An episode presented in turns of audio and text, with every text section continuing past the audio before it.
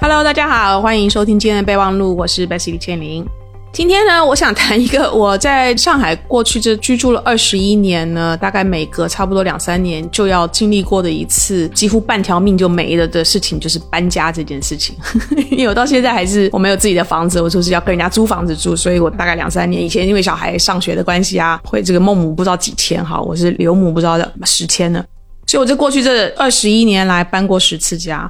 那我每一次搬家肯定都是要用搬家公司，随着过去这二十一年来，我经历过各种不同的搬家公司的服务。为什么说半条命没了呢？就是你知道那个搬家公司的服务的好与坏，它会直接去影响我到底这次搬家顺利与否，然后还有很多后续的这个状况。当然，总的来讲啊，我觉得二十一年我看到的这个搬家服务是比二十一年前要好很多了，品质啊，服务的这种多元化好很多了。但是呢，我觉得搬家公司的这个模式本身是一个很值得去探讨的一个模式。然后搬家公司的未来，以及我们现在有越来越多什么机器人啊等等，所以我就觉得这个题目，我想把它拿出来聊一聊。我今天的嘉宾呢，当然是在这个产业里头，他自己也拥有一个国际的这个物流搬家公司，这个公司叫 Beyond。那我今天来的嘉宾就是 Beyond 的创始人 Ben。Hello Ben，你好。你好，你好，你要不要跟我们听友先简单介绍一下你自己的资历，还有就是说 Beyond 的这家公司好不好？然后我要跟听友讲一下，今天我们这个不是恰饭的哈，没有付费。我之所以请 Ben 来，是因为我这二十一年里面的搬家，我用过他公司的服务，他的公司的服务是我这用过的所有搬家公司里面最让我 impress、最让我印象很深刻的。这个等一，下我可以聊一下，所以我请他来上我的节目。OK，来跟大家讲一下你的资历。好，Beyond 呢，我们全称叫 Beyond Relocation。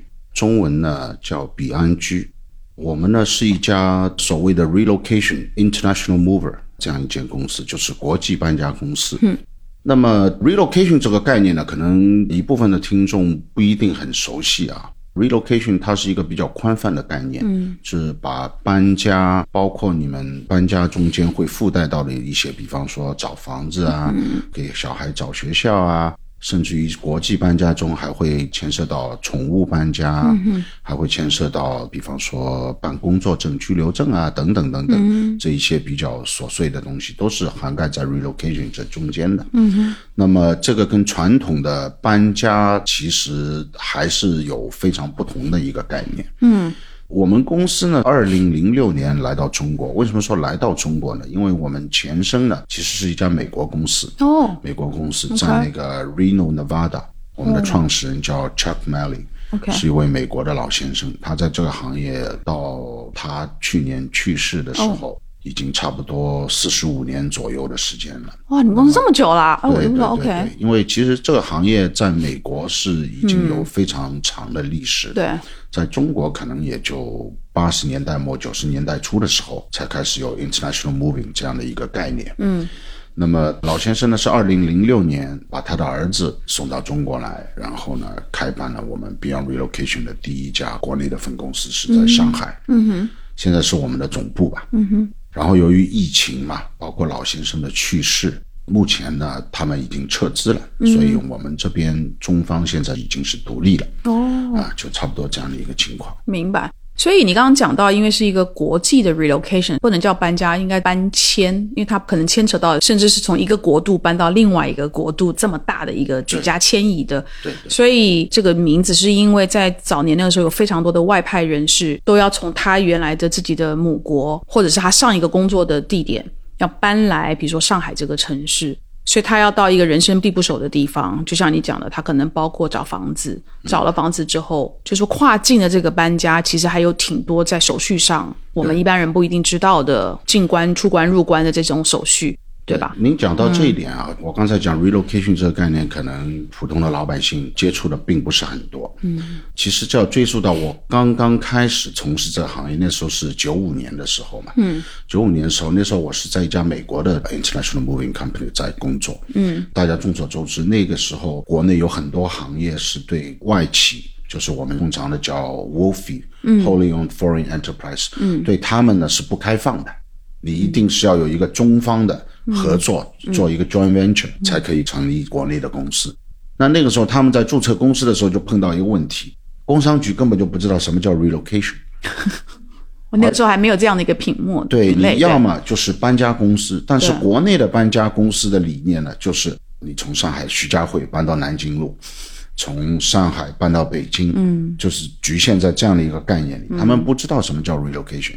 所以他们就没有办法注册一个 relocation 公司，嗯，所以呢，最后他们注册的公司的后缀呢，就是安居咨询有限公司。哦，这样就是其实是一个四不像，因为为什么？安居咨询公司 supposedly 你是不能做 international moving，因为 international moving 它中间还牵涉到报关、仓储、对。国际货运、对，海包括海运、空运，所以呢，最后只能注册两家公司，一家安居咨询，还有一家呢是国际货物运输代理。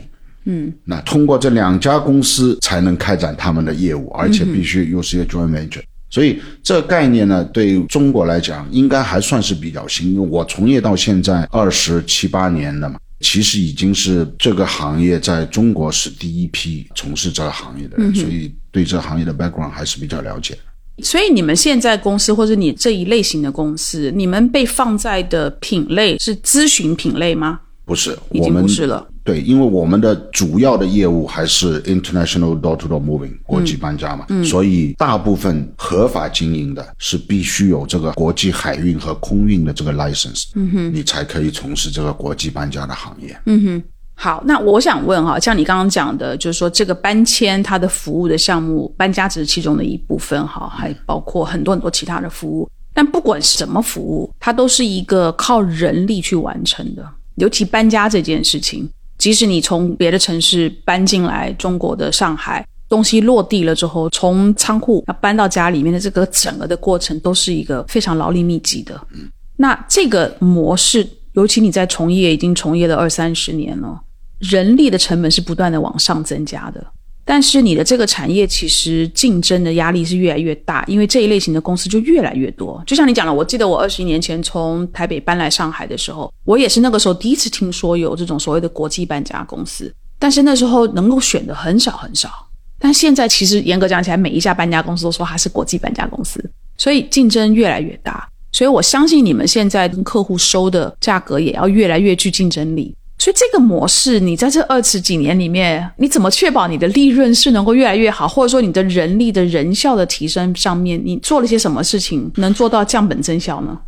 首先，第一点，我觉得任何行业都是这样，就是刚开始的时候，大家还不太了解，并且竞争对手不是很多的时候，你的利润是相当可观的。就像我在九五年刚开始进入这个行业的时候，那个时候全中国你只能找到三家，嗯，包括北京、上海、广州、深圳，全中国你只能找到三家 international mover，、所以当时呢是处于供不应求的这样的一个局面，所以呢那个时候的 profit 也是非常的可观的。嗯，那么在这个行业发展到现在也快三十个年左右了嘛，就像您讲的，竞争也越来越厉害，各种各样的不同类型的公司，不管是真的也好，假的也好，是李逵也好，还是李鬼也好，能干的不能干的都在干。那么各方面都会对这个市场的竞争格局，包括它的价格产生一定的影响。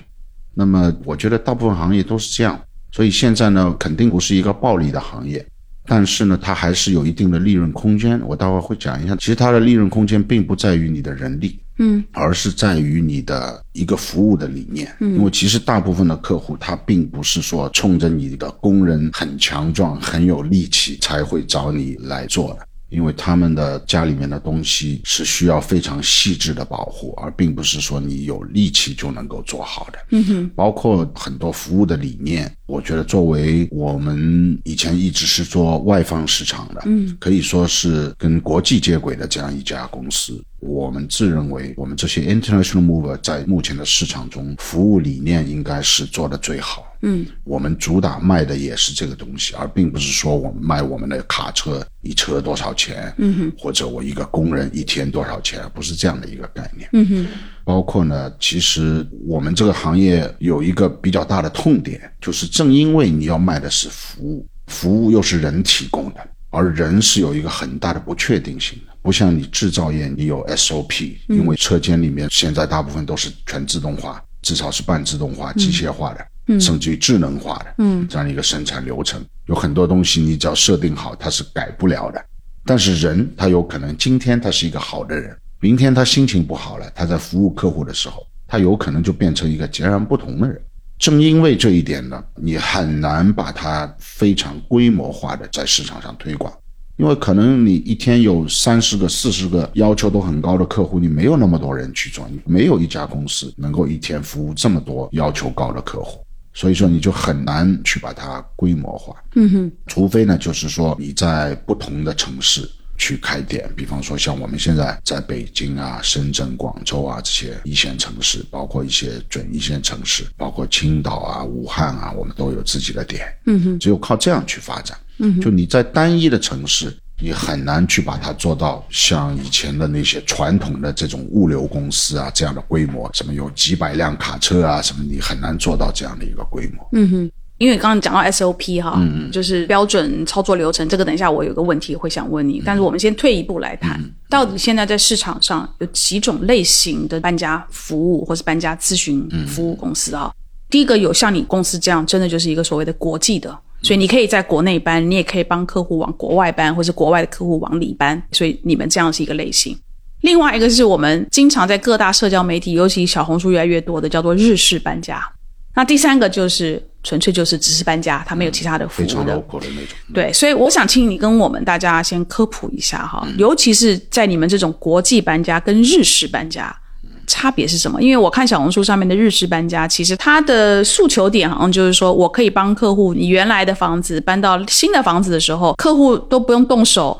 我帮你打包，然后到了新的地方，我帮你拆包、拆箱了之后，我还可以帮你把东西放到你指定的这个位置，把它放好。所以它这个中间是一个不需要客户担心动手的这个模式啊。但实际上去用的时候，其实是有很多痛苦的地方。所以我觉得你们好像跟日式搬家这两者，觉得好像有一点点不是非常的清楚，因为他们也是从国外引进来的模式嘛。所以你跟我们讲一下，到底这三个搬家差别在什么地方？这个问题其实是一个我非常想谈的一个问题啊。但是因为你是用过我们的服务，所以你比较清楚 international mover 这样的一个概念，就国际搬家公司。那么国际搬家公司呢，大部分最早都是只做国际搬家，嗯，他不做那些室内的 local moving 啊，嗯，包括 domestic moving 是做的，但是国内的搬家，对对对对，但是他们大部分都会接触 relocation service，比方说像宠物运输啊，就我刚才谈过的这一些，比方说找房子啊。给小孩找学校啊，嗯。包括一些 immigration service 办证啊、工作许可证啊、健康证啊等等这一些，那么它范围就比较宽泛。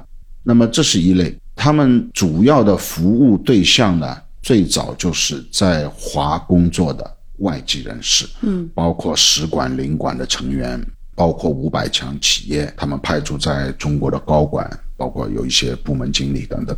这就是 international mover 的一个比较简单的一个 background。最早啊，就是在 international mover 进入中国市场以前，你知道，如果在上海领事馆有一个外籍员工要从上海搬到，比方说美国，那么他们那个时候是怎么操作的呢？他们会找一家在香港的有经验的搬家公司，派一个人坐飞机到上海来，到他家去做一个 estimate，就我们叫 pre-move survey 勘测。看完他有多少东西，照片拍好，量好尺寸，再飞回香港去准备所有的 packing material 包装材料等等这一些，然后再用海运或者是陆运把这些包装材料运到上海来。啊，包装材料也从香港运过来，对，哇，special crating 等等这些全都运过来，然后打包好以后再从上海港发出去，所以你可以想象这个成本是非常非常的高，但是为什么他们这样做？因为当时还没有那么多外籍人士，没有这么大的市场需求，可以支撑任何一家公司在这里设一个分公司。嗯，所以他们不得不这样舍近求远。包括后来像蒙古，蒙古国不是内蒙古啊，他们的大使馆如果需要找搬家公司的话，通常都会找北京的搬家公司。到蒙古去帮他们做，所以说为什么会有这种现象？首先你不够支撑一家公司在这里，所以呢必须要舍进去。但是为什么你中国就找不出？你想象中好像搬家是很简单一件事情，但是为什么你中国就找不出这样一家公司呢？那是因为当时我们的服务理念，首先，其实打包的方法是很简单，是可以学的，但是在不同的文化背景下，你很难去跟他充分的沟通，他的需求到底是什么样的。嗯，就打个比方嘛，我在刚从事这个行业的时候，曾经有一次有一个客户，他是从英国搬来中国的，工作两天，第一天呢，我晚到了五分钟，被他投诉。当时我就觉得，哎呀，我只晚到了五分钟，你投诉我。这个客户是不是有点过分了？但是后来就习以为常。然后第二天我怕迟到嘛，我早到了五分钟去敲他门，又被他投诉，又被他投诉。所以当时我是非常恨这个客户，内心是非常恨。虽然我知道我不能表现出来，这个其实就是一个不同的文化背景。在中国，你可能觉得，哎呀，迟到五分钟算什么了，对吧？然后我早到了五分钟还不行吗？我把昨天五分钟补回来嘛。但不行，他就会觉得你跟我讲好九点，你就必须是九点。而且你们那个时候服务的客户应该也都是高管，对对对，对吧？所以他的时间管理他就已经有一个很成熟的模式了。对对，所以他也要求你要跟着他的这个时间管理来走。对，嗯。那么这在当时九五年、九六年的时候，对一个中国人来讲。这是不可思议的，就是我早到了五分钟还要被你投诉，我们是无法理解的。嗯，那么这也就是为什么后来第一批来中国做这个 international moving 的，全都是外资公司，有英国的，有美国的，有香港的，嗯，全都是外资的。那么这是我讲的第一个 category，第二种类别呢，就是您所讲的这个日式搬家。日式搬家是怎么会有这个概念？我是非常清楚，因为差不多在五六年还是七八年以前吧，WeChat 上面流传了一个视频，是一家叫零一二三的日本搬家公司。因为这家公司我以前有同事在他那边做过首席代表嘛，嗯，所以我很了解这家公司。它是一家日本本土的搬家公司。那么他曾经来到过中国，哇，真的是日本的搬家公司。对，他真的是日本搬家公司。嗯，他曾经来到过上海，在上海开过分公司，现在已经撤资了，因为上海日本人非常多嘛，对，非常多，至少十几万吧。嗯，他们来到中国以后呢，因为也可能是想宣传一下自己的搬家方式吧，他们就做了一个视频。那视频其实是在日本拍的。就他们怎么样打包，怎么样搬搬到你家以后，帮你复原，等等，用了各种各样的不同的型号的包装材料、纸盒等等。那么在当时来讲，对大部分至少是百分之九十九的中国人来讲，这是他们没有见到过的一种搬家的方式。所以呢，大家就给它取名取成日式搬家，日式搬家，因为他们第一次看到的是一家日本公司嘛。那我问你啊，这样子的搬家的服务的模式，其实在国外是已经行之有年了，这不是只是日本独有的。哦，那当然对吧？是这个意思吧？对吧？OK。我曾经工作过的一家美国公司，嗯，我刚进公司的时候，我的老板就跟我说，他们当初是从美国本土第一个去的呢，就是日本，嗯，就到亚洲来的第一个地方就是日本。怎么会是日本呢？因为当时有很多美国在那个日本是有军事基地的，对，美国好像是营一级还是团一级以上的这种军官，他们都是拖家带口，嗯，去日本服役的，那么他们就会有这个搬家的需求，所以呢，在美国本土你会看到有很多搬家公司，他们叫 military mover，就专门做他们美国军事海外军事基地，因为他们有几百个军事基地嘛，嗯，专门做这些军事基地的军官的这些搬家，嗯哼。其实，按照我的认知，我觉得当时这个 international moving 应该是就是这样传到日本的。OK，然后再从日本传到香港。因为你想嘛，在他们传到日本，应该是一九六几年的时候。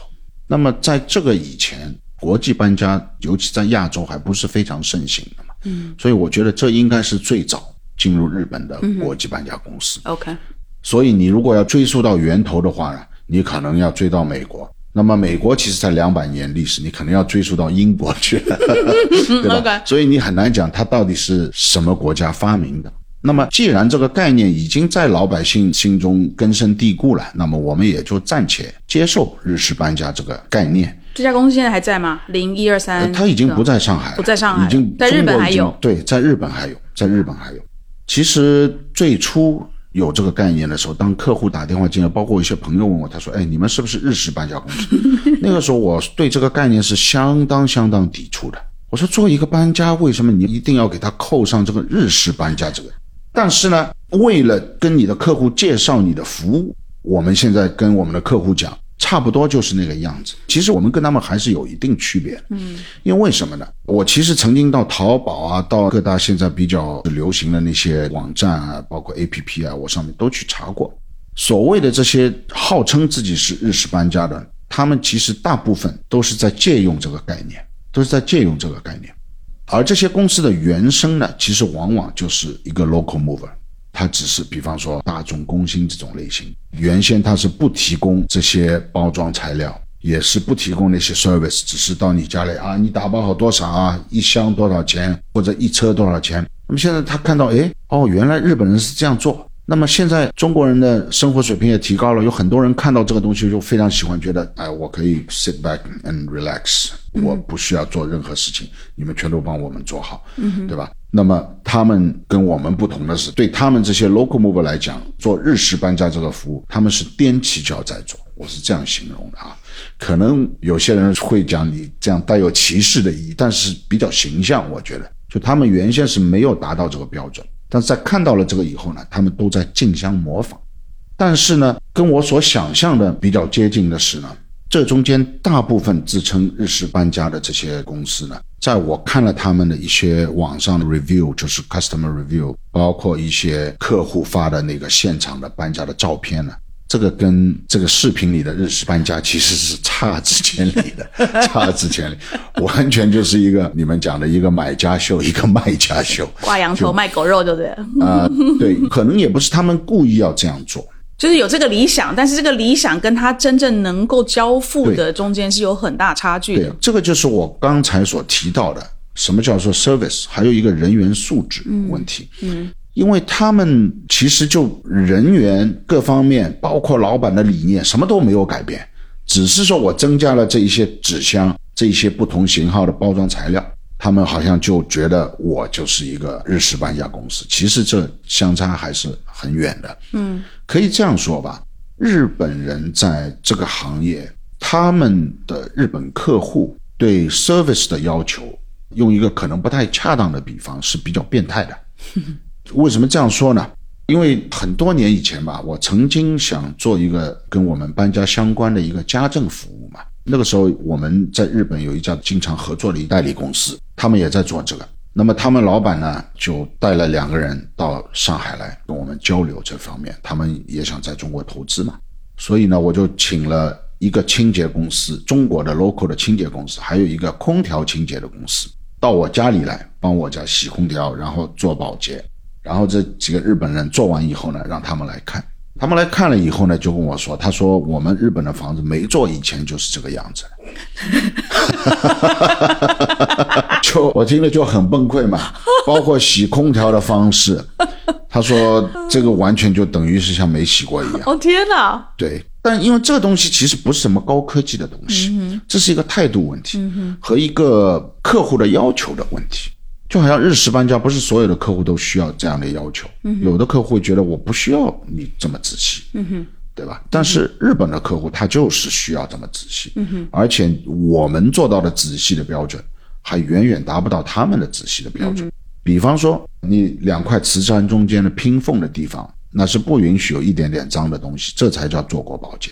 但是很明显，在中国你是肯定做不到，因为大家也没有这个要求。不是说我们做不到，而是大家没有这个要求，没有这个要求，他就不会为你所花出的这个努力去买单，那你就没有办法去做。嗯哼，是这样的一个原因。明白。那我这么多次的这个十次的搬家哈，我也用过我们讲的这个日式搬家啊，跟你的公司我都用过，然后还一般的公司。那我觉得我的这个搬家的经验里面，搬家公司从客户的角度啊，有几个很重要的条件。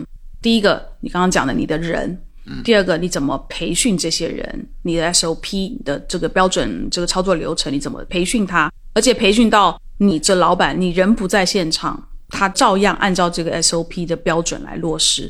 然后再来就是这个督导。因为就像你，你可能有很多的客户，而且你每个周末可能有好几个客户在搬家，你不可能每个地方都到，所以你的督导很重要。然后再来搬家的用的材料，以及它的材料不是只是纸箱，还有很多其他附带的材料。比如说搬到一个家里面，你搬到一个新的大楼，如果有电梯的话，你在电梯里面是要围起来，因为搬很多物件，你可能会我们叫 site protection。对的，家里面因为一定有转角，所以转角的这个也要用泡棉给它包起来。所以我搬家的时候不要有时候磕到这个转角会有个洞啊，干嘛的？所以我先从 SOP 这件事情来问你啊。SOP 这个搬家的这个标准作业流程，对我来讲，那简直就是如果这个 SOP 做的不够仔细，从客户角度简直是噩梦。我举一个最小的例子哈，我们现在所有的人家里面的家电产品肯定很多，那有家电产品就代表它一定有那个插头，那我就会发现我用的这个搬家公司里面，你就从这件事情，他帮我在打包这个家电产品的时候，他怎么处理那个插头？他的处理，你是唯一一个我用过的搬家公司里面，我搬到新家了之后，我没有发生过找不到我的插头或者电源线的那个问题的。我用的所有的其他搬家公司，我搬到那边，大概率是我的这个电器电源线在哪里？电源线找不到了，因为它没有那个标准的动作，说这个电源线我要跟这个家电的产品是要包在一起的。所以我搬到那边定点了之后，电源线立刻可以找得到。这一件事情对我来讲，它虽然很小，但你就可以看得出来，它怎么去在 SOP 里面设计的多细。所以第一个，我 SOP 这个，我想问你的是，虽然你的公司因为当然前身是一个国际的公司，所以你的公司里面的 SOP 是沿用着前面国际的公司的 SOP。那这个 SOP 跟你所知道的所谓的这边的日式搬家，这个 SOP 当中有多大的差别？这个我觉得啊，您讲到点上。这个其实就是我们所讲的公司与公司之间的区别的一些看不到的东西。嗯，因为当你在选择你用哪家搬家公司以前，你自己都想不到这样的细节。嗯，所以你也不会去问，对，你也不会知道他们到底会怎么样做。即使他承诺了你，也有可能不会真的去做。嗯，那么这个问题呢，我首先先讲一下我们的解决方案啊，因为在我们国际搬家中。包括室内搬家吧，这个问题实际上是一个非常令人头痛的问题，但是解决方法也特别简单，因为它不光是电源线，因为在国际搬家中间，比方说啊，我们现在做的这个桌子，嗯，你是没有办法这样搬的，嗯，你是要把它拆碎了以后，一个一个零件螺丝全都拆下来以后，你才能搬。比方说你搬到美国，嗯。那么搬到美国以后，你想一下，你的家里面的家具都被拆散了，包括你的床、你的 dining table 等等。但是你螺丝这里少一个，那边少一条腿，你到那边装不起来。虽然你没有 damage，看上去所有的东西还是全都完好无损的，即使完好无损的过去，但是你东西找不到，这东西肯定在。嗯。但是如果你是一个大型的搬家，五百多个纸箱，嗯，你上哪里去找？嗯。那么在送货 delivery 的这一天，你你没可能找到这些东西。嗯。其实非常简单。在国际搬家中间呢，这东西我不知道该不该讲啊，又让他们学会了。国际搬家中间呢，我们每一票每一个 shipment 的一号，它就是一个 parts box，就把所有的零件全都集中在一起。比方说电视机上的这些零件，遥控器 remote control，包括你的 dining table，每一个东西呢都包到一个塑料盒里面，或者是塑料袋里面。然后呢，全都集中在这个 parts box 里面。哦，你们是有一个纸箱特别去装这些配件、零件、电源线的。对对对对，这个一号箱必定是我们国际搬家的 packing list 中间的第一箱。哦，第一箱，这样呢又比较好找，而且它的颜色跟所有其他的纸盒是不一样的颜色。哦，啊，在国际搬家中就是这样做。是，所以呢，你就不存在会找不到这个螺丝。嗯，在室内搬家中间呢。有些公司的做法，包括我们有时候也会做的，就是说把它的螺丝呢绑在你这件家具上面，用胶带把它贴在这个家具上面。嗯哼。但是其实这还不是最好的做法，最好还是做一个 parts box。嗯哼。但是如果有很多，就像你讲的找不到，他其实就是随便啊，这个纸盒还空一点啊，放进去。对。他就没想到他 找的时候怎么办？对。对吧？这个其实是一个特别简单的事情。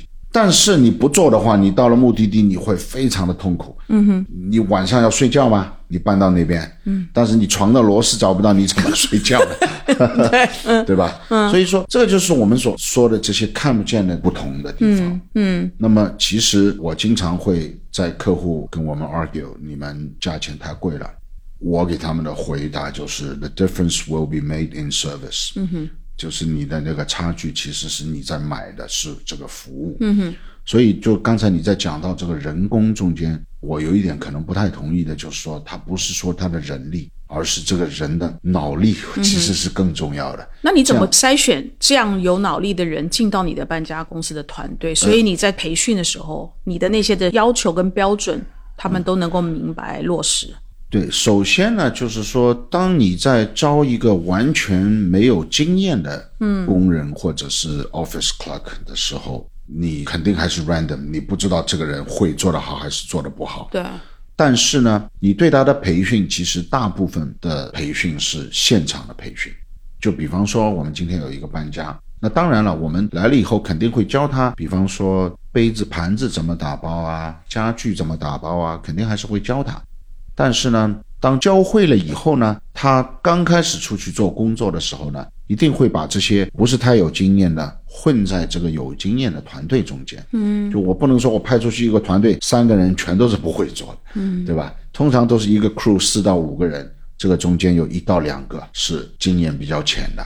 那么这些人呢，他就会被分配到一些相对风险比较小的东西，比方让他们打包书啊、打包衣服啊等等。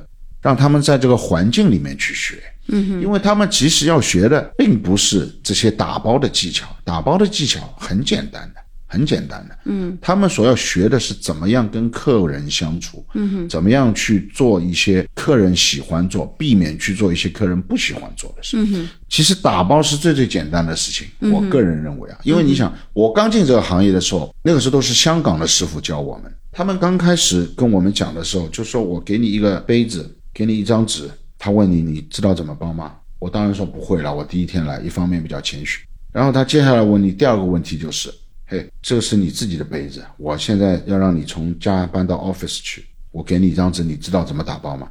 我想，哎，我当然知道了。但是他为什么你刚才说你不会呢？因为刚才你没有把这个东西看成你自己的东西。嗯，当你看成你自己的东西时候，打包是一件最简单的事情。嗯哼，对吧？这就是一个我们讲服务理念嘛。嗯，诶，但是我合作过的搬家公司哈，我就发现呢，这个搬家的团队哦，我不晓得我的认知对不对，我感觉好像他们都是可能从一个村或者从一个老家，大家一起出来的，可能就是一个介绍一个，一个介绍一个，感觉他们好像都是大部分都是都是大部分都是这样啊。但是如果他们大部分都是这样，原先是同一个城市出来的，或者同一个老家出来的，那难道不会有一个哎，我我 cover 你来，你来 cover 我，所以即使做的不好，哎，没关系啦，我就睁一只眼闭一只眼算了，我这次也一定会有啊。那怎么办？你怎么办？这个就是 supervisor 的，就是那个督导的，督导的，对，嗯，因为你光教他，你一定是要有人监督的，嗯，对吧？尤其是在我们这个行业里面，不像机器，你不需要监督，只要给他电就行了，对吧？通常啊，我经常会做一件事情，我们叫做 QC（Quality Control）。这个质量监督怎么做呢？就是你突然之间来到一个工作现场，然后你看到一样东西，你就问他，你是不是按照公司的标准来做了？你先问他，嗯，然后他就会回答你。如果他说没有，那 OK，你没有，你还比较诚实，那你把它重新做一下，我在旁边看着。但是大部分人都会跟你说，对对对，我什么都放了，没问题。OK，那我马上就把它拆开。如果你骗了我，我拆开发现你没有这样做的话，那你就马上不能在这现场做，马上就让他回公司去结账去了。哦，这个就是我们所谓的质量监督吧？对，你们公司自己会这样做的。对，对，嗯，当然你不可能做到每次都这样，对吧？这个也是比较现实的一个问题。嗯哼。那么在我交了以后呢？我尽量会让我们的 supervisor 在他们的做好本职工作之余，也去扮演这个角色。嗯哼，久而久之呢，你的这个团队就养成了这样的一个习惯。嗯哼，明白。就所谓习惯呢，我要打一个比方，我以前有一个亲戚，那么也是 local 中国人，他家有很多红木家具啊、钢琴啊这些比较贵重的东西，他觉得找我们这样的公司会比较放心，本来就是亲戚，比较了解嘛。那么在搬完以后，他给我的评价就是，他说：“Ben，你们公司的工人做得非常好。”那我听了很开心。第二句话他怎么形容？他说像小偷一样，跟我们上海人讲杀骨头一样。小偷，我说这怎么说？你是做得很好，像小偷。他说他们搬东西的时候没有声音的。他说我这么重的家具，他把一个桌子放到位的时候，通常他的 expectation 是会哐一下。嗯哼。他觉得一定是会叮叮哐哐搬家时一定会有这个声音的。嗯但是他说你们搬家的时候几乎是没有声音的，像这些这么重的钢琴啊、家具啊，在就位的时候，它就是非常非常缓慢的着地。嗯哼。就是尽量做到所有的东西都没有声音。嗯哼。这个就是另外一个不同。你在选择搬家公司的时候，你是看不见这些东西的。对。所以你刚刚提到那个督导。这个督导非常的重要，对，这个督导呢，我所经历过的，就是因为你在前面一开始也有讲到搬家之前的这个目测吧，就是要来大概稍微目测一下我有多少东西要搬，所以你要给客户一个大概的预估值啊，就是可能我觉得你家东西大概加总在一起可能多少箱，可能要多少钱，所以这个督导很多时候是会在前置作业的时候就会来，所以这个督导第一个他的经验够不够？他目测出来的跟实际的中间有多大的差别？这经验很重要。更重要的是，在搬家的那一天，因为有一天是打包，有一天是实际搬家。如果东西多一点，像我东西很多，二十几年了，我通常都是一天要打包，一天是搬家。这个督导在现场很重要，重要体现在什么地方？比如说，因为我每次搬家箱子一定非常多，要编号嘛，这个编号是督导来编号。对。那你就发现，这个督导他如果自己本身是培训的非常好的，他也很专业，然后他有条不紊的搬到新的地方，东西通常不会发现这种搬错房间或者是东西不见的。但是如果遇到一个自己很乱，搬家那天会非常的乱，因为假设有四五个工人在现场帮你打包，每个人都会来问他，哎，这个东西怎么样？那个东西几包几包？他如果本身很乱的时候，你就会发现你的这个整个的体验，就因为这个督导本身他够乱。而产生了非常多很负面的体验，所以这个督导你通常是从搬家工人里面培养，然后升迁起来这样的督导，还是怎么样？您这个问题其实也问得非常的好，很少会有客户问这样的问题啊。但是因为我自己本人也是从督导开始做的，所以呢，我比较了解。因为督导这个概念呢，我相信只是存在于 International Mover 这样的一个类型的公司。所谓的日式搬家，包括我们传统的这些 local 的搬家公司中间的这个概念就没有那么强化，因为对他们来讲，最主要的是干活嘛。但是其实对我们来讲，督导呢最早有一个什么硬性的要求呢？他是必须英语流利。听说，因为你服务的客户当时，在你有这样的一个要求的前提下呢，你就很难从工人中间去选拔，嗯，这样的一个督导，嗯。那么，所以督导他的经验呢，往往从一开始就是在工作中去积累。就比方说，我本人吧，九五年的时候刚开始工作的时候，我就觉得，哎，怎么我一进这家公司给我的 title 就是 supervisor？supervisor 我查了一下字典是主任，其实他还有一个概念就是带队出去的督导。嗯，我就很开心，我来做主任了啊。结果到了公司以后才发现都是主任。主任比工人还多，所以一开始呢，每一次出去工作呢，像我们这种新的主任啊，所谓的主任都是跟在后面跟工人做一样的事情，嗯，包括学习怎么打包，包括学习怎么看货物的体积，包括装车卸车，而且你刚进公司嘛，还要被欺负一下，你会做很多偏体力的事情。但是呢，往往你的经验就是在这段时间啊磨练出来的。我经常跟现在的 supervisor 说，如果你自己都不知道怎么做，你怎么很有信心的去指责他你没做好？嗯哼，对吧？说到这里，我要打一个比方。那时候我在做 supervisor 的时候，曾经接到过一个这样的任务，那个是从北京的 office 呢运输了大概五个立方米的东西，运输到江西南昌，然后呢要派一个 supervisor 去送货嘛。因为东西不算非常多，五个 cubic meter 算是比较少，像您家可能有五六十个都不止。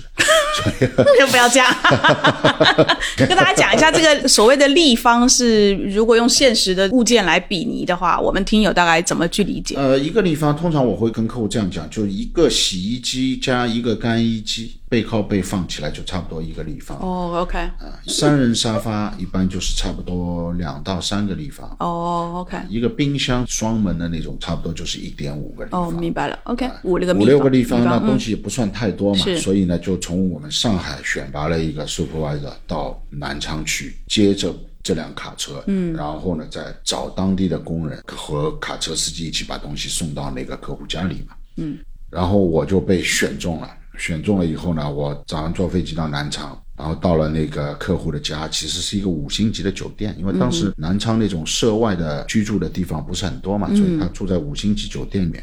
那么到了那边以后呢，那辆卡车打开，我才发现不是五个立方，至少有二十五个立方。哦，所以我不知道当时他们的那个 communication 是怎么做的。那么 anyway，只有一个卡车司机，而且卡车司机呢还不是我们公司的，他也不愿意去搬。那么只有我一个人，怎么办呢？当时呢，我就灵机一动，我想这是酒店嘛，我就爬到他们 L Captain 那边，跟他们说：“我说你们楼上的总统套房住户的那个行李来了，你们具体去办一下。”你也挺聪明的，临场应变能力很强。然后他就拖了一个车跟我走，我说一个人不够啊。他说要多少？我说你们有多少人？然后五六个人全一个人拖了一个车。到了那边，他们也傻掉了，但是也没有办法。嗯，这的确是他的行李嘛，嗯只是不是他的随身行李而已。嗯嗯所以他们就帮我一起搬，搬搬搬搬到楼上，然后送到客人家里面，客人签收完，然后我还给了他们一点小费。那么我就宾馆开了一个房间，准备第二天回来了。刚洗完澡，接到我们上海总部的电话，他说还有一票货要搬回来。是因为一位外籍的高管去世了，已经不在那边了，然后这票货还要搬回来。他说：“你有没有办法？”我想：“哎，他还有东西要搬回来，那我又没有包装材料，然后在南昌，你又不知道上哪里去买，还只有我一个人怎么办？”我又想出来一个办法，我就去敲门，敲楼下那个送货的那个老外了。我问那老外说：“我说公司打电话来说，保险公司要看你里面东西有没有坏。”所以你所有的东西一定全都要拆包装，全都要拆掉。然后呢，老外说：“好，那就拆吧。”那其实我是想拆的那些包装材料可以用嘛。然后我又把楼下那个行李员又叫上来，还好刚才给了他们小费，他们又上来又上来帮忙。嗯，然后拆拆好了所有的包装材料，直接运到后面那个人的家里面。嗯，然后当天打包打到半夜里两点钟，就主要是我在打包嘛。然后呢，我又打电话到当地的卡车的集散点，找了一辆从上海来南昌的卡车，他刚好第二天要回去，这样价钱又比较便宜。嗯，跟他约好凌晨三点，他到了酒店楼下，再叫他们这些行李员把东西再装到那个卡车上，再把它运回去。然后第二天早上我就坐飞机回去了。回去以后，老板说：“哎，不是叫你想想办法那票货怎么办吗？”他说：“你怎么又回来了？”我说：“已经全都打包好，已经在路上了。”那我老板是香港人嘛，他就觉得这么神奇，就你可以一个人在一天内就送掉一票货，然后又打包一票货，而且是完全没有公司其他人支持情况下，没有包装材料，什么都没有，而且又是用了最便宜的方法，找了一辆回程的车把卡车运回来。他就觉得，首先是为公司节约了不少钱，嗯，他也奖励了我两千块。你看，在九五年的时候，两千块多嘞，那时候工资只有四千多块，嗯，他觉得比较重要的就是做事情的主动性，嗯嗯，而这个主动性呢，是一个 supervisor 身上最重要的一个闪光点。对，这也就是我为什么后来能够一路晋升上去的一个最重要的原因。嗯，他其实不是说我一定要你去学会打包，要去搬东西或者怎么样，而是在你其实并没有必要这样做的情况下，嗯哼，你也不知道你一定会得到多少奖励的情况下，你主动的愿意去做，我觉得这个是现在的很多年轻人身上所缺少的东西。至少我们这个行业啊，我后面就很难再看到就愿意这样去做的。嗯哼，那当然他们只是会说你交给我多少事情，我做多少事情，他能够完全帮你做好，我觉得已经不错了。我的经验就是，我觉得有不少的本土的搬家公司，他其实是学到了这个壳，也就是说他也有督导，但是那个督导呢，他根本就不是我们所想象或是期望的那个督导。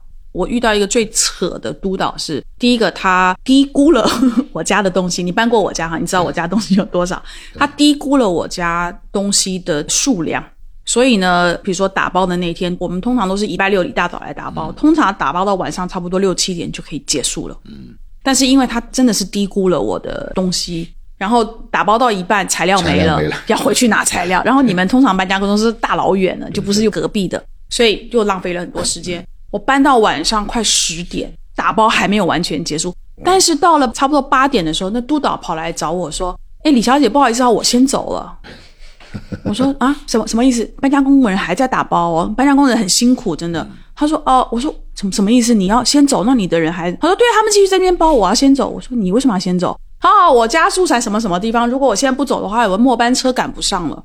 我说你不能走啊，你是督导，你不在这，他们打包完的东西，第一个编号这些东西，你不是应该要记我一共搬了多少纸箱吗？多少立方吗？你怎么可以走呢？这个是我最可怕的一次经验，也就是说学到了框框。我告诉你为什么？嗯，这个就是一个典型的李鬼公司。为什么这样说？因为在我们这样的公司，要么就是全都一起走，嗯，没有可能说你 supervisor 走掉，把工人留在这边，那你第二天就不要来上班了，嗯，这是绝对不允许发生。但为什么他敢这样去做呢？因为他根本就不是这家公司的人，嗯，我可以向你保证，敢这样做的人，他肯定只不过是一个做一天算一天、结一天工资的这样的 part time，所以他敢这样做，明白？老板都不一定叫得住他，明白？啊，这种情况我以前在其他公司也遇到过，也遇到过。他们为什么这样做呢？因为首先他们对这个市场不了解，嗯，对客户需求不了解；其次呢，因为他们刚刚开始进入这个行业，他如果招有经验的人呢？他会成本比较高，嗯，而且他又没有很多客户，所以他承担不起这么多固定的一个 overhead，所以他就什么都是 part time，甚至于他的工人都有可能是 part time 为主的，嗯哼，包括他的卡车也是租来的，嗯，他所有的可能就是一个放包装材料的一个仓库，嗯，然后一个老板，一个财务，然后一个可能看仓库的人，嗯，有很多这样的公司，嗯哼，以前我们公司的 warehouse 隔壁。有一个很小的一个 warehouse，他们就是这样，父女两个人，一家公司只有两个人，所有的一切的 resource 全都是租来的，而且都是做一次算一次那种 part time。所以这种公司呢，它也未必就真的做不好，因为这不是一个高科技行业嘛。就你不发生什么意外的话，它可能做的也能把你的东西安全的搬到目的地。但如果中间有一点点 hiccup 的话，它可能就没有办法解决。对。那我想问你关于搬家公司收费的模式这件事情哈，我所经历过的搬家公司，大家的收费模式都差不多，就是按照你搬家的东西的多寡，所以你们会用立方嘛？那通常这个前置作业的这个目测就很重要，你大概要告诉我我可能会有多少项。对。但是我在搬家的过程，我就发现，因为呢，搬家公司的收费的标准是以到最后有多少的纸箱累积起来多少立方。我就发现其中有我遇到过的两家搬家公司，他为了要让我的纸盒越来越多，所以他有的时候是一个纸箱里面可能就两三件东西。但是因为通常你们会有一个标准的方式，就是说你们会外面有一层纸把东西包装起来，就保护它嘛。我就发现那个纸箱里面其实真真正正只有两三件小的物件，但是有非常多的纸把它包装起来，那一箱也就是一箱。但是通常搬家打包的那一天，因为东西很多的时候，你是根本顾不及那么多的东西，所以这个的收费是会让很多搬家公司在这个方面去做一些手脚，所以他到最后可以跟顾客收比较多的钱，是这样吗？首先第一点啊，就是刚才你提到了收费的方式，嗯，您所讲的那种按件，嗯，按照一个纸箱多少钱来收费的这种公司。我建议您以后就不要考虑了，这一定是一个离鬼，因为这个其实就是传统的搬家公司的收费方式，嗯嗯，就好像我刚才所讲的那些某众啊、某新啊这种公司，嗯，他们的传统的收费方式就是按件来算的，嗯哼，但凡是 international move，全都是用 cubic meter 立方米来算。哎，可是立方米不是也都是这些纸箱堆起来的体积吗？对啊，对。我现在回答你的是另外一个问题，就是你讲的收费方式，包括那些跟你说什么用车来计算的这种公司，肯定也是跟我们完全不相关的公司，也是就是我说的那些所谓的踮起脚来做的那些公司。然后你刚才所讲到的件数多了，它可以多收你费。据我所知，这种公司呢，无论你在 local 的也好。日式的搬家也好，包括那些所谓的 international 公司也好，都有这种现象。嗯哼，这个呢，就是人家说你买的不如卖的精嘛。就如果你一个客户要在这方面去跟他计较，或者说要掰道理的话呢，你是永远玩不过他的。嗯哼，这就是我们说一个商家的一个底线，对吧？就说他如果想在你跟他签了合同以后。不管你的合同条款写到什么程度，他总有方法可以找到多收你钱的方式，这是很难避免。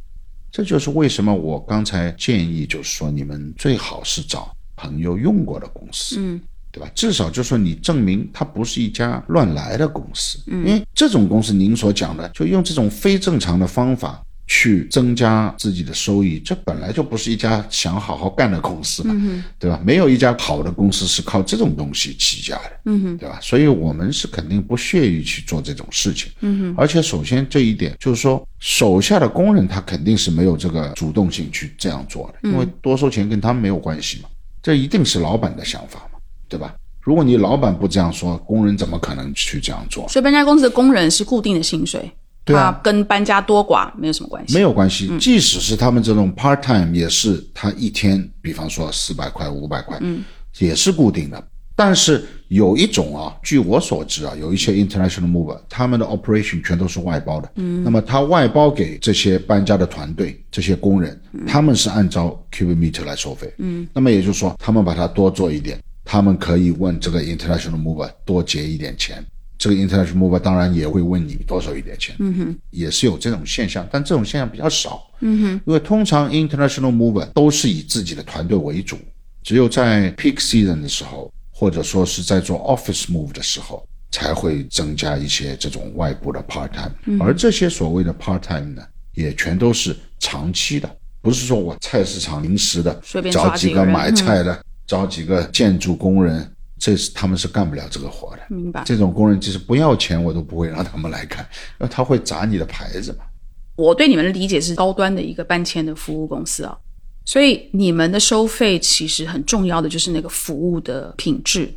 那我现在理解就是说，这样的搬家的服务，它其实也越来越多元化起来。比如说，像我们这种东西很多的人搬家，除了搬这件事情以外，收纳也是一个非常头痛的事情。尤其是你今天从 A 点搬到 B 点，它的房子的房型啊，一定会完全不一样。所以我到了那边之后，比如说光是一个衣帽间，这边有衣帽间，那边没有衣帽间的时候，我怎么收纳，那是让人家很头痛的事情。所以我知道，其实像你们这样的行业也已经开始细分出来，就是说有专门来做收纳的，就你们可能也有合作的这一类的，对吧？嗯，是这样的啊，就是关于收纳这个事情呢，可能不止收纳，还有可能其他的，包括什么家具啊什么，对吧？家政家政方面，包括保洁，嗯，有的公司还会提供你搬完以后的一个保洁的服务，嗯，对，包括收纳，这个都是搬完以后的事情。因为收纳其实，但凡需要收纳服务的客户，他的衣柜的规模一定是非常庞大的。就家里的女主人至少有个百把双鞋，对吧？然后不计其数的衣服，我开始在流汗了。春夏秋冬等等，就是他自己一个人已经没有办法完成这个整理工作。而其实呢，搬家的团队呢，往往是不具备这个能力和时间的。因为整个一个收纳的服务，其实有可能它的时间比你搬家的时间还要长，因为它收纳是要按照春夏秋冬长短，有的时候在收纳的过程中，女主人还会说：“哎呀，这件不要了，送人了。”嗯，还会挑一些出来，嗯，就他会打断你，而且你又必须是在他的指导下工作，所以你的工作节奏会比较慢，嗯，所以收纳是一个很长的一个过程。通常，如果你是一个别墅型的搬家的话，收纳的工作最起码是两个收纳员做一整天。那通常是你搬进去，东西都放定位了之后，收纳才进来，对。它的前后的关系对。，我们呢，搬家公司呢，通常是这样，就在国内的标准啊，大家具全都给你放到位。嗯哼，需要组装的，比方说像床啊这些大的、拆掉的，会帮你组装好。嗯，小东西呢，我们会放在 flat surface，就比方说你厨房的 kitchen counter 上面。或者是家里面的床上，嗯，我们是不负责所有的东西全都入柜的，因为我帮你入柜，但是没有按照你所想的这个次序和分类的话，其实给你多找一些事情，你还要把它拿出来再重新放。通常呢，这种收纳工作在没有收纳这个行业以前，通常都是家里的保姆跟女主人一起做的。对，那么现在有了收纳这个行业了以后呢，有一部分的客户会有这样的一个需求。尤其是像我们做的一些像网红啊、明星啊或者时尚界的人士啊，他们家里面这种类型的东西特别的多 OK 所以他们就会需要收纳的服务。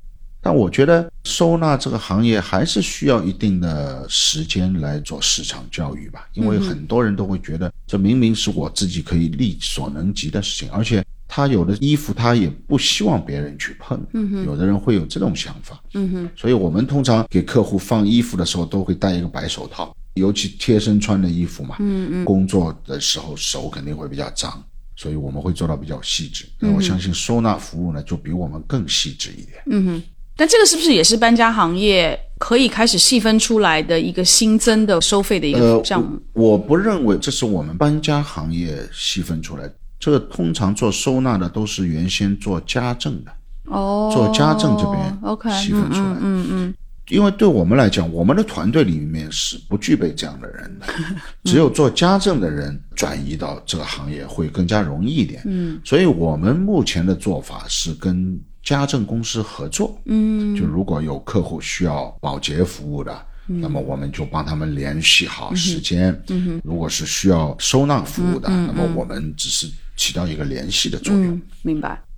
还有一点，但是我刚才想纠正您一下的一个概念啊，就是说，其实这个东西我一开始我自己也蛮迷茫，尤其是在日式搬家出来以后，也蛮迷茫，也考虑了很长时间，因为现在大环境大家很清楚，就是说外籍人士相对开始减少。对。那么我们也不得不做出回应嘛，这样就转型去做一些中国人的市场。嗯，那么在这转型过程当中，我们转型完以后，我们到底自己怎么定位？嗯，就像您刚才提到的，现在市场上有几种类型的搬家公司，就可以做搬家的公司。那么您刚才用到那个词高端，嗯，那么从表面上来看呢，的确是在搬家行业中算是比较高端。那么其实 international mover 这个概念在国外其实并不是那么高端。我记得印象最深的时候，那时候我在一家美国的搬家公司做的时候，被派到美国去参观我们的总部，去学习交流的时候，发现他们 office 里面的人的穿着不是我想象的西装领带，因为那时候我们在中国的 sales 全都是西装领带皮鞋。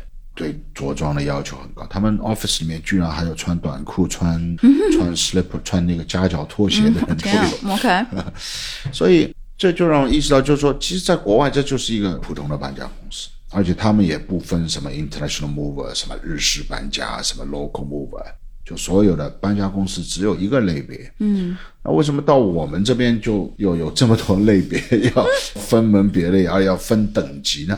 因为首先，我觉得啊，就是说，日式搬家中有一些是必要的，有一些是没有必要的。嗯，包括我们 international moving 原来的这些包装的方式呢，在落地到本地客户的本地搬家中，其实一大部分都是不需要。这也就是为什么我一直认为，我们去做日式搬家这个行业，其实相当于是有一定程度上是一种所谓的降维打击。就我们其实去掉很多我们认为本地客户所不需要的东西。比方说一个古董的柜子，我们 International Mover 原先的做法是先用纸，再用泡泡纸，再用纸板，有的甚至还要做木箱，这样一层一层的去包。那你在国内搬家中间，其实你并不需要这样去做，所以我们其实把我们原先的一些东西去简化了。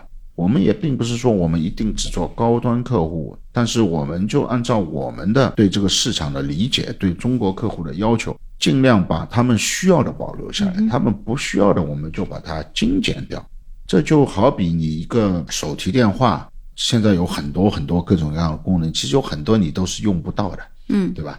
但是你现在的市场，他们可能就是说强迫客户接受了很多他们不需要的功能，他们甚至到手机坏了他都不会去碰一下的这些功能，其实一起卖给你。但是我们不想这样去做。嗯，首先我们有竞争的压力，其次。你这样去做，就好像把自己定在了一个非常高端的一个地方，你就下不来，这样你的客户也会少很多，明白？对吧？所以这不是我们想做的事情。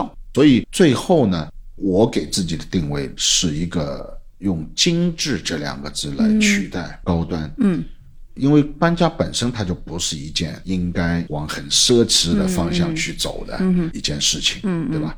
即使你是上市公司的高管也好，五百强的高管也好，你再有钱也好，在搬家这件事情上面，你没有必要这样去浪费这个资源，嗯，对吧？明白。果然是行业里面的人，你的用的词比较精准、精致搬家。对，我觉得精致应该是会比较精准一点，因为你一放高端，你就会把很多客户嗯拉在很远的地方。明白。啊而且我个人也不太喜欢那种非常浮夸的东西，好像人家觉得，哎，我用了 Beyond 的，我就是在邻居面前很有面子，没有这个必要。但是你会不会遇到，就是你的现在越来越多客户是他希望用的是精致搬家，他不愿意付精致搬家的费用？我觉得肯定有很大一部分客户，他希望享受高端的服务，但不想付高端的钱。但是他们内心深处，我觉得，尤其像我们这种所谓的处在中间的这些人，应该是具备一定的消费能力，但是也不想去浪费钱。嗯，这是大部分人的一个消费观念，就是我花得起这个钱，但是你要向我证明，你卖给我的都是我希望要的东西，嗯而不是那些很浮夸的东西。第二个就是同样的服务，你不能比竞争对手价格高，至少不能很明显的比他们高很多，嗯，一大截，对吧？你说差个几百块，可能会觉得哦，这家公司我用过，虽然贵几百块，但是我放心一点。嗯哼，但是你不能高出 thirty fifty percent，嗯，那这样人家是肯定没办法接受。OK，我想问你一个跨境搬家的事情哈。你们公司早年当然因为有非常多的外派的人士嘛，所以从外面搬进来。对。但过去这几年因为新冠的原因啊，各种的原因，所以现在外派人士可能少，但是相对的，可能很多人是要不就出国念书或者移民等等的，所以国内搬到国外其实也应该是越来越多。那像你的公司，虽然你的公司前身是一个国际的公司，但你现在因为国际公司撤资了嘛，你们现在就是有一个本土的公司，但是你可能有前面的关系，所以你跟他们还是可以有跨境合作的。但国内也有很多的公司也都说他们可以做跨境，但他们跟他们海外的公司之间其实是就是一个非常松散的一个合作的模式。所以如果从一个客户的角度，今天我要从上海，我有东西要搬到海外去，因为我可能身边的朋友用过跨境的也不一定很多人。但我要怎么样去确保，就是说今天我用的这个搬家公司，它的这个跨境的服务是我信得过？尤其报关，像你刚刚讲的，报关这个是一个很复杂的手续，我们一般人也不懂。而且你在国外报关，我就看过我的，比如说朋友的状况，就是他的东西其实是混到了跟别人的东西一起运过去，你不知道别人运了什么。嗯，这中间其实有很多还我觉得风险挺大的。其实你这个问题里面包含了几点问题啊。首先，你刚才讲东西跟别人混在一起这种方式呢，在我们国际搬家中间呢，专业的术语叫 groupage。嗯，groupage 呢就是把，比方说 A 先生、B 先生、C 先生，他们都是从上海搬到温哥华。嗯，但他们每个人的东西呢都不足以用一个整的集装箱。嗯，所以他们三个人决定拼在一起运过去。嗯，但是呢，在这种情况下，虽然混在一起，他们互相之间是了解的。首先，他们互相之间认识了。哦，你说这三个 A、B、C 是认识的？对对对，即使他们不认识的话也没有问题，因为他们三个人的货是单独报关的。所以，如果 B 先生的东西里面有违禁品，A 先生跟 C 先生是不需要负任何法律责任的。嗯，所以前提这是正规的做法。嗯，但有一种不正规的公司呢，他为了把自己的利益最大化，他有可能跟目的地的公司说，这个东西全是 A 先生的。哦，这样呢，报关只需要报一次嘛，他的 cost 就会便宜，他可以赚更多的钱。但客户是不知道的。嗯，但万一 B、C 先生中间有东西出了问题，那么 A 先生是要负法律责任的。那这这个法律责任是客户负还是说搬家公司负？对海关来讲，我首先第一个找的肯定是 A 先生。嗯，那么 A 先生在他澄清以后，那肯定是搬家公司的责任。嗯，因为你是违规操作。嗯，但在澄清以前，肯定是先找你 A 先生。哦，OK，所以说，这有两种，一种合法的做法，一种不合法的做法。合法的做法其实是没有什么风险的，嗯嗯，甚至于如果你再保险一点的话，还有一种做法，我们叫做 wooden steel，就你先用木箱把 A 先生、B 先生、C 先生每个人做一个木箱，把他们的东西放在单独的木箱里面，然后再装进集装箱，这样就比较好区分。嗯哼，然后木箱上面你可以有一个 mark，这个是 A 先生的，这个是 B 先生，嗯，这样的货物会更加安全，但是会增加一定的成本。嗯哼，大部分客户不会选择这样去做。OK，明白。我们刚才一直在 compare 的是按照室内搬家的这个角度来讲，其实还有一个离轨，就是在国际搬家中间，它叫国际物流公司。就比方说啊，你家里要搬到温哥华，有些人他不知道怎么样选择搬家公司，他会在某度或者哪里去搜索，嗯，这上面搜出来的公司呢，往往就是这种所谓的什么门到门双清，什么包什么，就是就反正我觉得是用的特别土的这种 term 来解释他们的服务。就这种公司呢，他往往会告诉你一个立方一千多，或者一个立方几百块。就这种公司呢，它其实是做物流的公司。物流公司呢，首先它不提供任何的服务，也包括打包，它也不提供，都是你自己包好，包好你给他五个箱子，他给你运到温哥华，然后给你送到门上，甚至于他都不上楼，就给你放在门口。那么这种公司它是怎么做呢？他是把所有的去温哥华的，不管你是工厂里面的机器也好，还是吃的东西也好，还是你家里的也好，他全给你哗啦放在一起，装在集装箱里面，帮你运过去。用这种服务呢，只适合那些预算非常低的留学生，而且他运的东西呢不太容易坏，而且呢价值比较低。的，比方运点简单的衣服、鞋子啊、书本啊这些，你可以找他们，嗯，因为他们的成本比较，的确是比我们低很多。嗯，但如果你国际搬家的话，就不建议用这种公司，因为他把你的东西全都跟其他东西混在一起，而且他用的就是那种所谓的不正规的 groupage，因为他没有办法用正规的方式，他集装箱里面不全是私人物品，还有其他的东西。他没有办法用那种正规的方法去保管，所以说这种公司呢是比较容易出问题的。所以这个呢其实也是小心选，就是有这样的一个搬家需求的客户是特别需要注意的。因为我曾经看到过一个客户，就是我们在报价的时候没有选择我们，但是加了微信嘛。后来在东西到了那边以后，他发了一篇很长很长的这个搬家以后的这个心得体会吧。他说他对他说他最终找了一家号称什么邮政的公司，后来发现也不是什么邮政，只是一家私人的公司。最后他一共五个箱子分了三次到他家，而且中间相隔要好几个月，然后东西还少了还坏了，反正就那个 experience 一塌糊涂。因为有些东西你到晚了它就没有用了，对，对他来讲，当然这是比较极端的案例，但是他就是选择错了一个搬家方式，嗯，对吧？首先最重要的。还是你国内的公司，因为你是跟国内的公司出发点的这个公司签合同的，嗯，出了任何问题是他负责任，嗯，他如果在目的地找不好的公司出了问题，要赔钱也好，要怎么样也好，那还是找出发地的公司，跟目的地公司是没有关系的，嗯哼，所以说最重要的还是这家公司。那么当然，有些客户呢，他要求比较细致。比方说，你搬到英国去，你对英国伦敦当地比较了解，你知道，比方说 Michael Gerson、John Mason 等等这些 Britannia 这些公司，你比较熟悉的。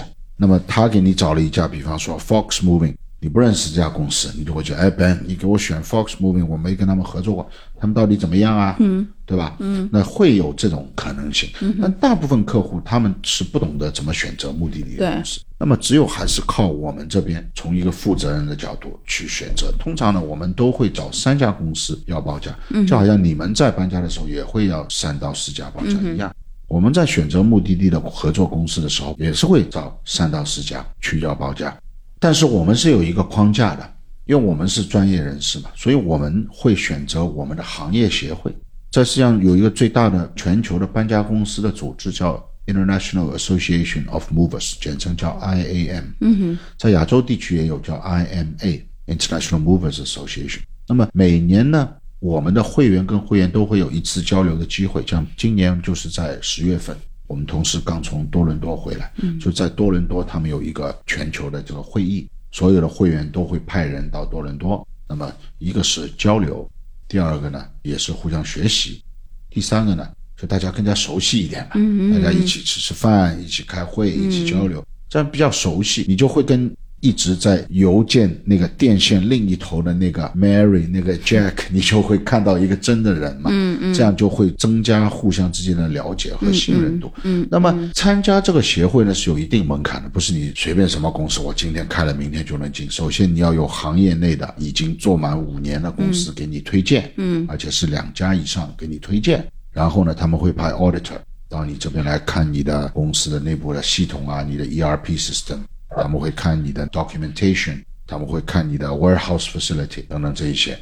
那么再经过一个差不多两三个月的一个 auditing 的这样的一个以后呢，你才会正式成为他的会员。嗯，成为会员以后呢，他会有一个他的网站上，在每一个地方，比方说在美国芝加哥，在中国上海、台湾台北任何地方，他都会有一个 list，有多少的 approved mover。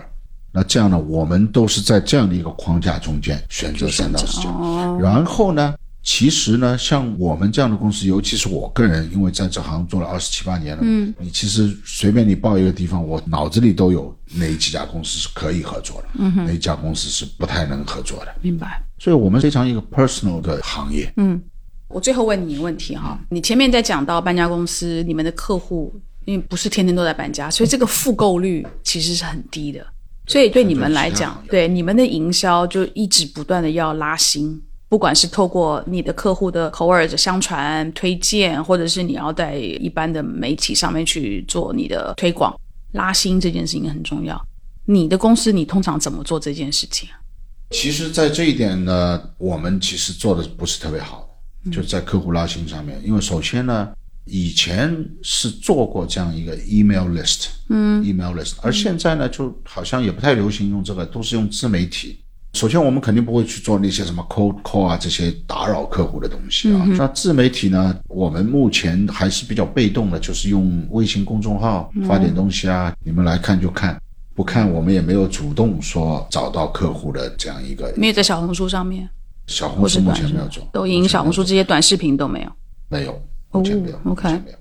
但是我们有这个打算，有这个打算，因为说白了，中国市场我们也是刚刚开始，嗯，刚刚开始转过来，嗯，而且刚转过来又碰到疫情，所以，所以，呃，其实我们另外还有一个业务啊，就是说。其实我们在打贸易战那个时候，我们就意识到我们是需要转型，因为首先这两个大国的关系发生问题以后，对我们的触动是非常大的。嗯，因为有很多公司都撤资了，他们的老外都搬回去了，或者去了其他的地方。这几年不光是美国公司，有很多公司，我们以前的老客户都走了，像比方说梦工厂，嗯，还有 Tesco。就是那个做超市的，嗯嗯，什么家乐福也没了，嗯，Marks Spencer 也没了，对，还有那个观致汽车现在也没了。就我讲的都是比较大的客户啊，所以我马上就能想出来，而且都是做的非常好的客户。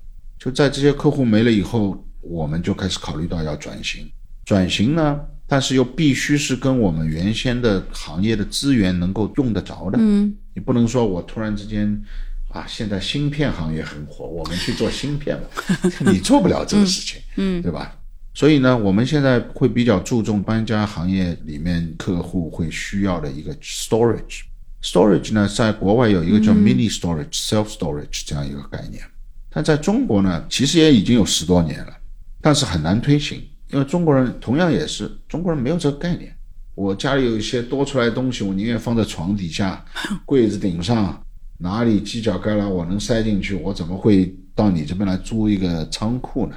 对吧？我这个是指的是个人仓库的业务。OK，个人仓库的业务。OK，那么我们呢，把这个东西按照中国市场的特点呢，稍微变了一变，把目标客户呢也稍微扩散了一下。比方说，首先客户呢，你看上去好像很方便，这个仓库你随时随地可以去拿东西，然后随时随地可以再拿回来，再放进去，它是有一天算一天。但是有多少人愿意去做这样的事情？现在的人懒到一个放在蜂巢里面的快递都不愿意去拿的，对吧？我就是这样啊！你为什么给我放到蜂巢里面？虽然就是几步路，但是为什么其他公司都送到我门口，你就放在蜂巢里面？嗯，对吧？你连这个都要 argue，你还有什么开十几公里路到一个仓库 去拿一个电风扇出来？不可能的事情，对吧？所以呢，我们就转变了一下，就是说我们把仓储的客户呢，瞄准一些不同的客户。比方说啊，但是你从台北到上海，嗯，你租了一个房子，但你带了很多家具，那房东原先有很多家具啊，那他这些家具放哪里呢？就可以找我们这样的公司，嗯，然后呢，这些房东呢就跟我们合作，他们如果碰到不需要家具的客户，嗯，那么他们就把东西交给我们打包好放我们仓库。然后把那个 storage 钱放在租金里面，加在他的租金里面。那这样对所有的 party 来讲都非常舒服的一个解决方式。嗯所以呢，我们有很多这样的 storage 客户，这也是其中的一种。那么还有就是有一些客户他在中国时间长了，他搬家了，搬家了，但是新的地方多出来很多东西，他放不下了，那么就放在我们仓库。这样放在我们仓库还有个什么好处呢？他走的时候他要通知你，这个时候你知道生意又来了，他要走国际搬家。这个挺聪明，对嗯，吧？所以这也是我们为什么做 storage 的一个原因。那么除了 storage 呢，我们在一五年的时候开始进入了艺术品嗯物流的这样的一个行业。哦，OK，艺术品物流呢，它其实跟我们这个行业呢有两点是非常好的地方。第一个呢，就是跟我们非常接近，嗯它的打包的方式非常接近，而且每天对待的东西呢都是不一样的，都是非标准的。你今天是一个花瓶，明天可能就是一个三米高的雕塑，嗯，后天又是一幅油画，嗯。那么这个对中国这个市场来讲，它还是比较新的一个行业，嗯。那么同样也是他们遇到一个问题，你找什么样的人来跨行做这件事情？嗯，找来找去，不光在上海，不光在中国，在国际上全球来讲，至少有一半的艺术品物流公司前身都是做我们这行做国际搬家，明白，尤其在新加坡，它的龙头老大以前就是我们的合作伙伴，嗯嗯，所以呢，我们也就进入了这个行业。嗯哼，第二点好的地方呢，第一点是它资源可以共享啊，第二点的好的地方呢，它的旺季淡季跟我们刚好反一反。嗯，就我们忙的时候，艺术品是空的时候；嗯，他们忙的时候，我们国际搬家是空的时候。我不太明白为什么搬家还有季节性。因为呢，这是一个巧合啊。常规的国际搬家呢，一般都会发生在家里的小孩放假的时候，那么也就是六七八这几个月。那么往往这几个月呢，因为它气温比较高，所以呢，从艺术品运输的角度来讲，集装箱里面的温度会太高，尤其是油画，它会被晒到化掉。所以呢，这就是为什么你们听说过春拍、秋拍，你没有听说过夏拍、冬拍这样比较极端的气候呢，对艺术品的运输是非常不利的。哦所以呢，这两个行业的旺季淡季它是刚好相反，哦，这个资源就可以更加好的被利用。利用起来这。样我们就可以做到，就您刚才讲的降本增效，嗯，对吧？这个也是我们的一个方式。对，而且你会发现，你很多的艺术品收藏家他们的搬家，只有我们这样的公司做得了。他们如果要搬家的话，家里到处都是艺术品，你不讲它多少钱吧，嗯，这很多东西都是没有可复制性的。对的，所以他们找搬家公司只能找我们这样的公司，嗯、那这样我们又可以互相推荐，嗯哼，我们的潜在客户。明白。我希望我们的听友今天听完了这一集之后呢，对于市面上的各种的搬家公司呢，大概有一个基本的认识。然后最重要的是，大家不要被万恶的营销给 给忽悠，因为我也在小红书上面还有抖音上面看到非常多所谓的日式搬家的视频。但是对于一个我过去这二十几年搬过十次家的人，我其实看过非常多，他的营销讲的是一套，但实际上落实是另外一套。所以大家在选择精致搬家的时候，真的是我觉得朋友的口碑很重要。朋友用过好与不好，你可以问得很仔细，因为他刚刚用过这家公司，很多的细节你透过问朋友，你可以非常的清楚知道他用的这个搬家公司 SOP 到底详细与否，他的人培训到不到位，这个是非常重要的。那今天我有很多过去这 二十一年来对搬家公司的疑问呢，今天 Ben 给我一个非常好的解答。我也希望我们的听友今天听了 Ben 的这一集之后，我相信一个人一生当中一定会经历过非常多需要搬家的时候。对于搬家公司的选择重要的，因为你里面有很多的东西，你是希望在搬家公司搬的过程当中，要把它当做他们自己的东西一样呵护。如果不好好的搬，我就曾经是我的一幅画，因为搬家公司的不小心搬到另外一个地方，那幅画就完蛋了。那个是我用再多的钱都没有办法能够挽回的一个错误吧，或一个失误。所以精致搬家要很小心的去选择。我也希望透过今天的节目能够介绍 搬的公司给大家，因为你是唯一一个我用过的搬家公司里面，第一个我讲，我所有的电器的电源线都找得到。我现在知道为什么 你的搬家公司可以找得到。还有就是你的督导非常的到位，还有你的督导所带的搬家的工人，其实搬家工人，我发现搬家公司里面的搬家工人都是最辛苦、最勤奋的，对而且他们其实都很为客户着想。很多状况你遇到，你给到他们，他们会很快的就会帮你临场的去做应变。但是他们跟督导跟搬家公司之间的关系，你可以从跟他们的合作东西看得很清楚，他们到底是同一个公司的，还是他是属于外包的。所以这些很多都是隐藏的条件，你作为客户不一定看得到。所以今天很感谢 Ben 带给我很多在行业我们所不知道的内幕吧。对于我将来在选搬家公司的时候，我就可以比较清楚的去知道我该怎么选择。我们今天也希望提供我们的听友们比较聪明跟正确的选择。感谢 Ben，谢谢谢谢，谢谢大家的收听，拜拜。拜拜。